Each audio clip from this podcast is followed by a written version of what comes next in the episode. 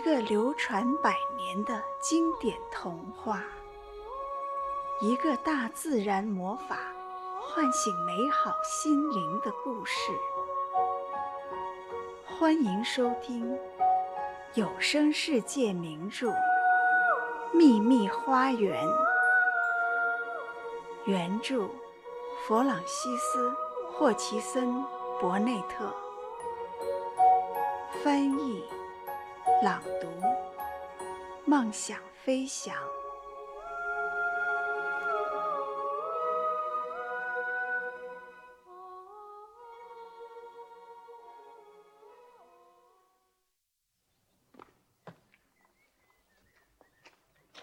在秘密花园的外边，蜿蜒着一条围着月桂篱墙的步道，步道的终点是一道门。通往当地一个公园的树林，他想，他也许可以绕着步道跳绳过去，看看那儿的林子里有没有蹦蹦跳跳的兔子。当他开心的一路跳着绳来到那道小门前时，里面传来了一阵低沉、奇特的哨音。他想看看是怎么回事，便打开门，走了进去。这事确实够奇特的。当他驻足观看时，惊讶的几乎喘不过气来。一个男孩在树下坐着，背靠着树，吹着一支粗糙的木笛。他的模样长得很有趣，大约十二岁的样子，看上去很干净，翘鼻头，脸颊红红的。像罂粟花一样，而且玛丽还没见过哪个男孩的脸上有一双这么圆、这么蓝的眼睛。他靠着的树干上趴着一只褐色的松鼠，正俯身看着他。附近的灌木丛后边有只野公鸡，优美的伸着脖子窥探。近旁的两只兔子立在那儿看着他，鼻子一张一合地吸着气。此情此景，仿佛他们同时被一股神秘的力量吸引着，一起向他靠拢，聆听他低沉、奇特的笛声。当男孩看见玛丽时，抬起手跟她说话，声音几乎低得像他的笛声。实际上。跟笛声差不多。别动，会吓着他们。玛丽定定地站着。男孩停下吹笛，从地上起来。他移动得如此缓慢，以至于几乎没有任何动静。不过，他终于站了起来。松鼠随之窜入上面的树枝里。野公鸡缩回头，兔子也四脚落地跳开了。不过，它们没显出丝毫的惊慌。我是迪肯，我知道你是玛丽小姐。玛丽这才意识到，不知怎的，其实一开始她就知道他是迪肯了。除了他，还有谁会像印度土著迷惑蛇那样？迷惑这些兔子和野鸡呢？他有一张宽阔、红润的弧形嘴巴，满脸都是笑容。我起来时动作很慢，因为如果动作太快，就会惊吓它们。有野生动物在旁边时，你行动要很慢，说话要很低。他跟他说话时。仿佛他们不是第一次见面，倒像是认识了很久的老熟人。玛丽不了解男孩，加上害羞，所以感到有些拘谨。你收到玛莎的信了吗？他点了点长满红褐色卷发的头。啊，我就是为这个来的。他弯下腰，拿起了一些东西，刚才吹笛子时放在了身边的地上。看，我买来了园艺工具，有一把小铁铲、耙子、叉子和锄头，啊，它们都挺好用的。还有把泥刀。我买其他花种的时候，女店主还送了一包白罂粟和蓝色飞燕草的种子。你能让我看看花种吗？他多希望自己也能像他那样说话。他说的又快又轻松，听起来好像他喜欢他，并且很自信。对方也喜欢自己，尽管他只是一个平常的荒原男孩，穿着打补丁的衣服，有着一张滑稽的脸庞，一头乱蓬蓬的红褐色头发。当玛丽走近他时，发现他身上有一种干净清新的石楠和草的味道，仿佛他是由这些东西做成的一样。玛丽很喜欢这种味道。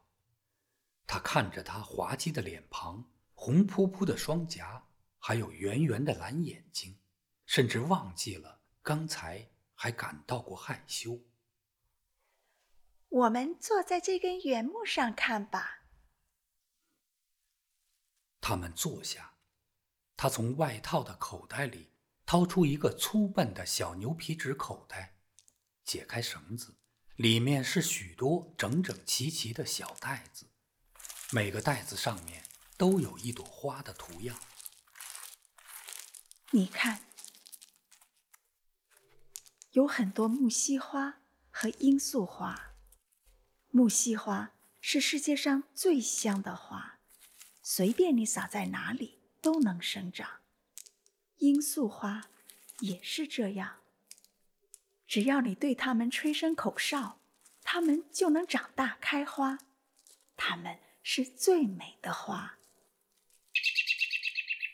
他打住话头，飞快地转过头来，那罂粟花般红润的脸上兴奋地发亮。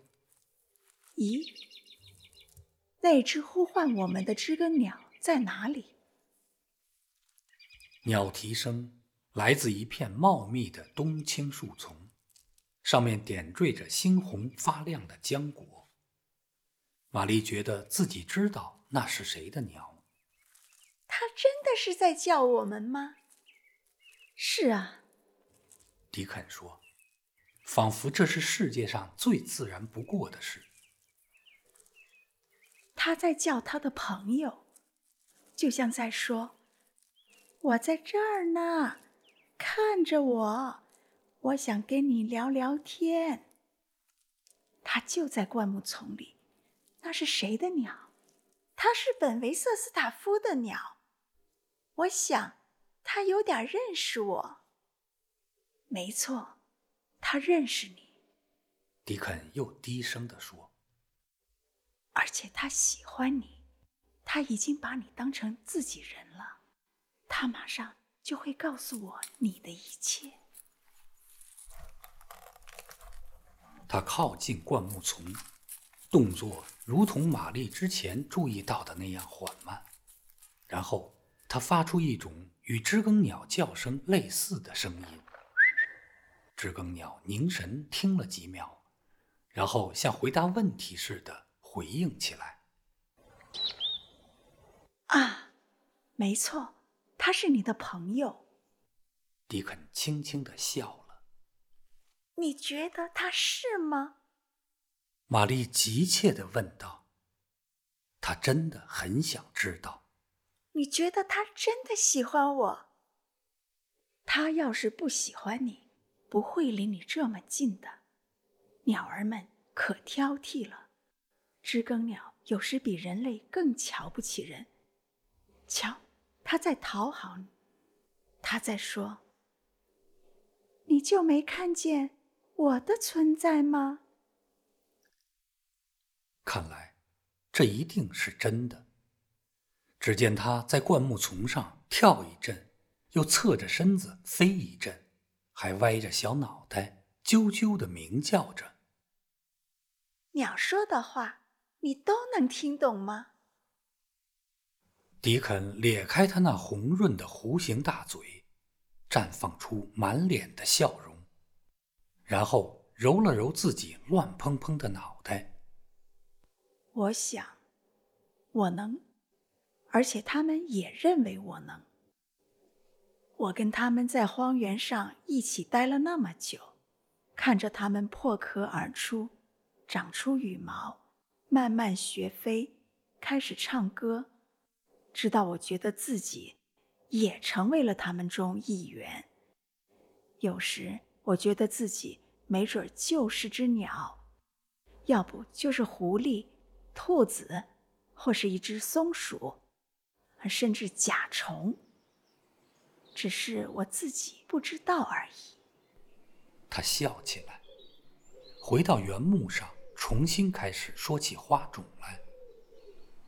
他告诉玛丽，它们开花时是什么样子的，告诉她如何栽种它们、照料它们，怎么给它们施肥、浇水。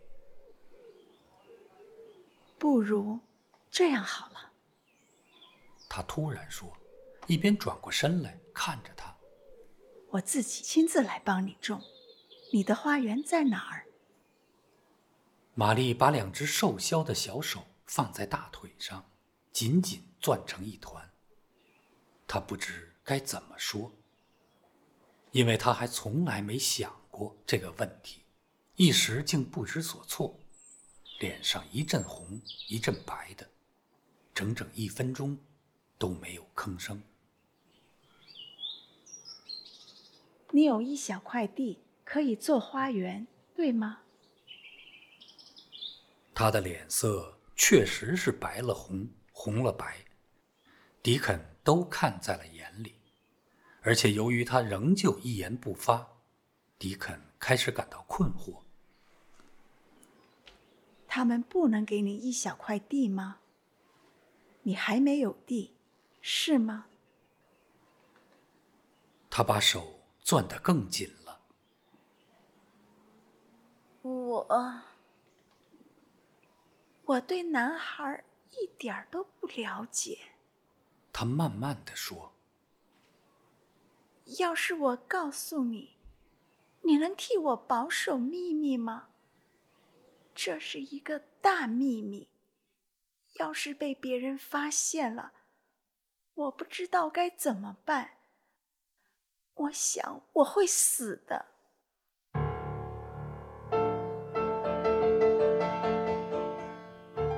他狠狠地说出了最后一句话。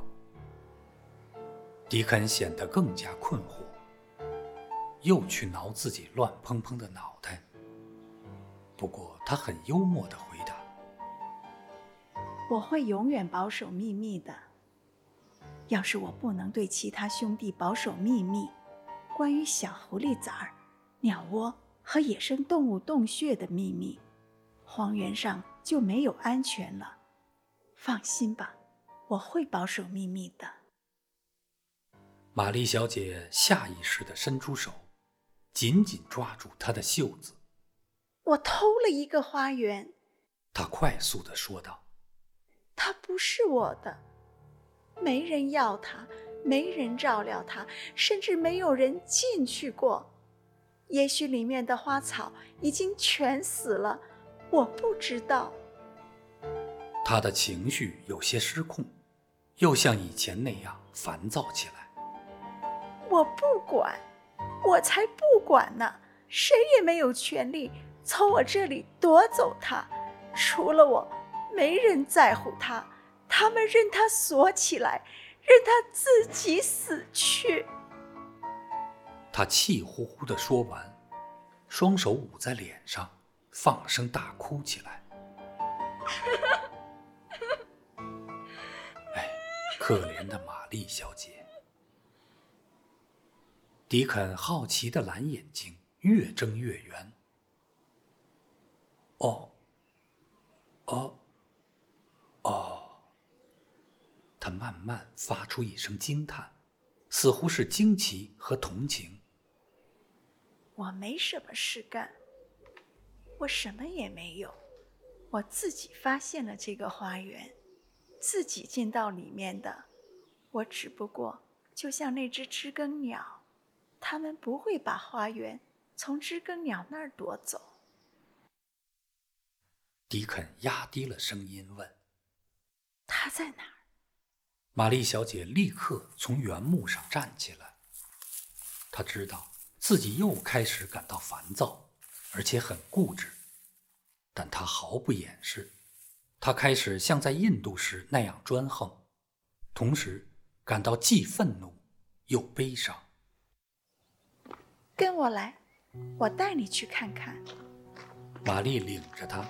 绕着月桂树篱墙，走到茂密的常春藤步道上。迪肯跟随着他，脸上是一副近乎怜悯的奇怪表情。他觉得自己像是被带去看一只陌生鸟儿的巢，所以脚步必须轻柔。当玛丽走到墙边。撩起悬垂的常春藤，他吓了一跳。那儿有一道门。玛丽轻轻推开它，他们一起走了进去。然后，玛丽站住了，朝四周傲慢地挥了挥手。就是这儿。它是一个秘密花园。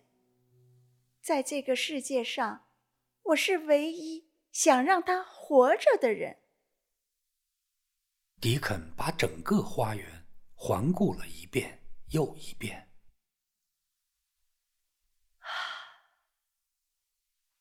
他用几乎听不见的声音说道：“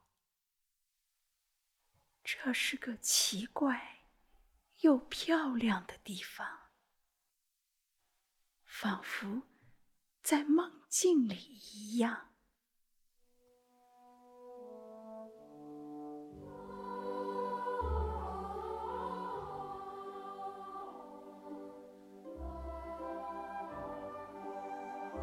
本集播讲完毕，感谢您的收听，再见。